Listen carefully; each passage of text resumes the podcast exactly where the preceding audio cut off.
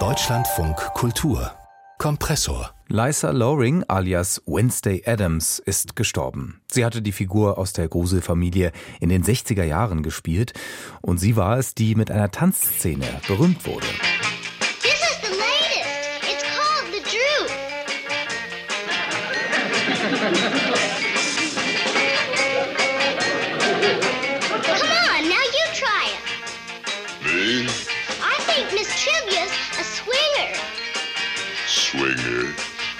Lysa Loring zeigt als Sechsjährige dem Butler Lurch, wie man neuerdings tanzt. Die Neuauflage der legendären Szene in der aktuellen, enorm erfolgreichen Serie Wednesday mit Jenna Ortega hat Loring noch miterleben können. Jetzt ist sie gestorben. Unser Filmkritiker Stefan Mesch ist Fan von Horror und auch Coming-of-Age-Geschichten. Wie hat denn Loring diese Figur geprägt? Ich glaube, wer heute in der Sitcom ein exzentrisches Mädchen sieht, das einfach ihr Ding durchzieht, ein Mädchen, das sie selber ist, der sieht eine Erbin von Lisa Loring. Also die Adams Family, die gibt schon seit 1938. Das waren Bildwitze, Cartoons in diesem schnöseligen Magazin The New Yorker. Also wir kennen solche Cartoons ja bis heute. Das ist immer so eine skurrile Situation und drunter steht dann immer noch ein Dialog oder ein Satz, der alles noch skurriler macht. Mhm. Und der Zeichner Charles Adams, der hat auch viele rassistische Karikaturen zum Beispiel geliefert. Also es ist eigentlich eigentlich gar nicht gut gealtert, gealtert, aber beliebt an ihm und stilprägend ist das Skurrile, das Morbide und das ist bis heute ja fast überall, also so in Halloween-Dekorationen oder in Filmen von Tim Burton, dem Regisseur. Also die Idee an Wednesday Adams ist, ein Mädchen wächst in Verhältnissen auf, die auf den ersten Blick ganz ungesund wirken. Also sind die Eltern Vampire oder beten die Satan, äh, Satan an, aber das ist egal. Die lieben ihre Tochter. Und dieses Kind, das darf sie selbst sein. Und das reicht. Und darum war Wednesday in dieser alten Serie ein sehr fröhliches Kind. Fröhlich und morbide. Das hm. war der Witz.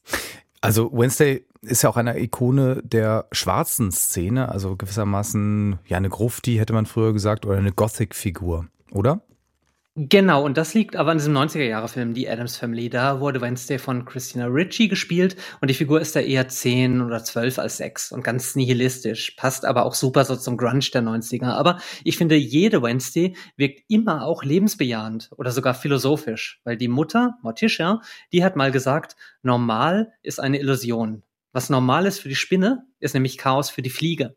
Und damit spielen diese Figuren immer. Also Lebensfreude inmitten von Morbidem. Sobald du über junge Mädchen sagst, du, du bist unser kleiner Sonnenschein, ist ja super wichtig und subversiv, wenn mal jemand antwortet, nee, du, ich bin eure Regenwolke. Und Wednesday, die ist oft beides. Also für sie ist Regen das schönste Wetter und sie hat zum Beispiel eine Puppe ohne Kopf und die heißt Marie Antoinette. Das ist ein guter Name für eine Puppe ohne Kopf.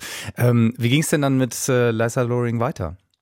Na, ihre Mutter war alleinerziehend und ist gestorben und da war Loring erst 14. Und mit 15 hat sie dann geheiratet, ein Kind gekriegt, aber sie hat noch bis in die 80er eine Teenager gespielt, drei Jahre, in der einzigen US-Seifenoper, die mich jahrelang begeistert hat, As the World Turns. Also Lisa Loring, die hat zwei Töchter, die war viermal verheiratet. Ein Mann in den 80ern war Pornodarsteller und hat dann versprochen aufzuhören und der hat dann aber immer weitergemacht. Dann wurde sie heroinsüchtig und sie ist jetzt nach einem Schlaganfall mit 64 gestorben. Aber sie hatte immer wieder wieder kleine Filmprojekte und es gibt ja zum Beispiel Horror-Podcasts, es gibt Conventions, also wo solche Stars dann Interviews und Autogramme geben. Das war, glaube ich, gar kein trauriges Leben, nur halt sehr voll und chaotisch manchmal. Und ich finde, Horrorfans sind oft sehr loyal. Also ich sehe das gerade bei der tollen neuen Serie Chucky, die Mörderpuppe. Das war so ein kleiner Kultfilm aus den 80ern, aber wer, der, aber wer da damals einen Auftritt gehabt hat, der wird jetzt in dieser neuen, richtig guten Chucky-Serie nochmal richtig gewürdigt und gefeiert. Und so ähm, kam, wurde halt, also hat auch Lisa Loring immer wieder Anerkennung gefunden. Ja, sie hat auf jeden Fall Fußstapfen hinterlassen. Jetzt ja auch dieser enorme Erfolg der Netflix-Serie Wednesday. Wednesday. Ne? Äh, genau, und da ist es nämlich auch so, dass Christina Ritchie, die, sie der 90er da eine respektvolle Rolle gekriegt hat. Ich selber habe jetzt nur die erste Folge geguckt von Wednesday und das Finale. Ich verstehe komplett, warum es ein Hit ist. Also gefällige Bilder, Highschool-Drama, aber halt wirklich auch die hundertste Harry Potter, Vampire Academy, Riverdale Internatsserie auf Netflix. Also wir hatten da jetzt wirklich gerade erst so eine ach so düstere Version von Sabrina. Sabrina ist die fröhliche Hexe aus den Archie-Comics. Und Netflix wird, glaube ich, einfach jede Mädchenfigur deiner Kindheit, die irgendwas Starkes hat, nochmal als frechen Teenie-Thriller verwursten mit einer Frau, die aussieht wie ein 22 Jahre altes Supermodel. Also Tim Burton hat bei vier Folgen Wednesday Regie geführt. Ich habe das Gefühl, das habe ich alles schon zehnmal gesehen. Aber ich möchte heute noch einen langen Text empfehlen hm. von Anna Fitzpatrick. Der heißt The Monsters Next Door und ist aus einer kanadischen Zeitschrift Hazlitt. Und da geht es um die Adams Family und um die Monsters. Das ist diese andere Horrorfamilie, mit der man sie oft verwechselt.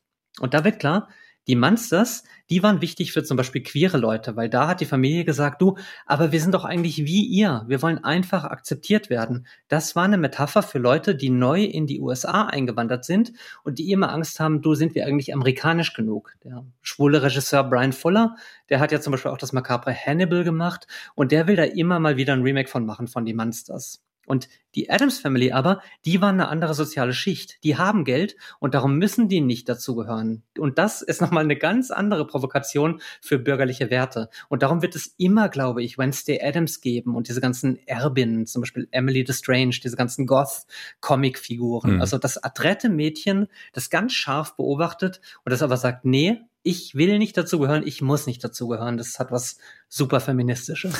Wieder enorm viel gelernt und auch noch eine Lektüre-Empfehlung. Also wer da noch tiefer einsteigen möchte, der möge sich diesen Text äh, runterladen oder durchlesen. The Monsters, genau, The Next, Monsters Door, Next Door von Anna, Anna Fitzpatrick. Fitzpatrick. Genau, wir werden mal schauen, dass wir das auch online irgendwie noch zugänglich machen, diese Informationen. Die Schauspielerin Lisa bzw. Liza Loring ist gestorben. Wir haben uns ihre Figur Wednesday und ihr Leben nochmal angeschaut. Mit Filmkritiker und Horrorfan Stefan Mesch. Vielen Dank. Gerne.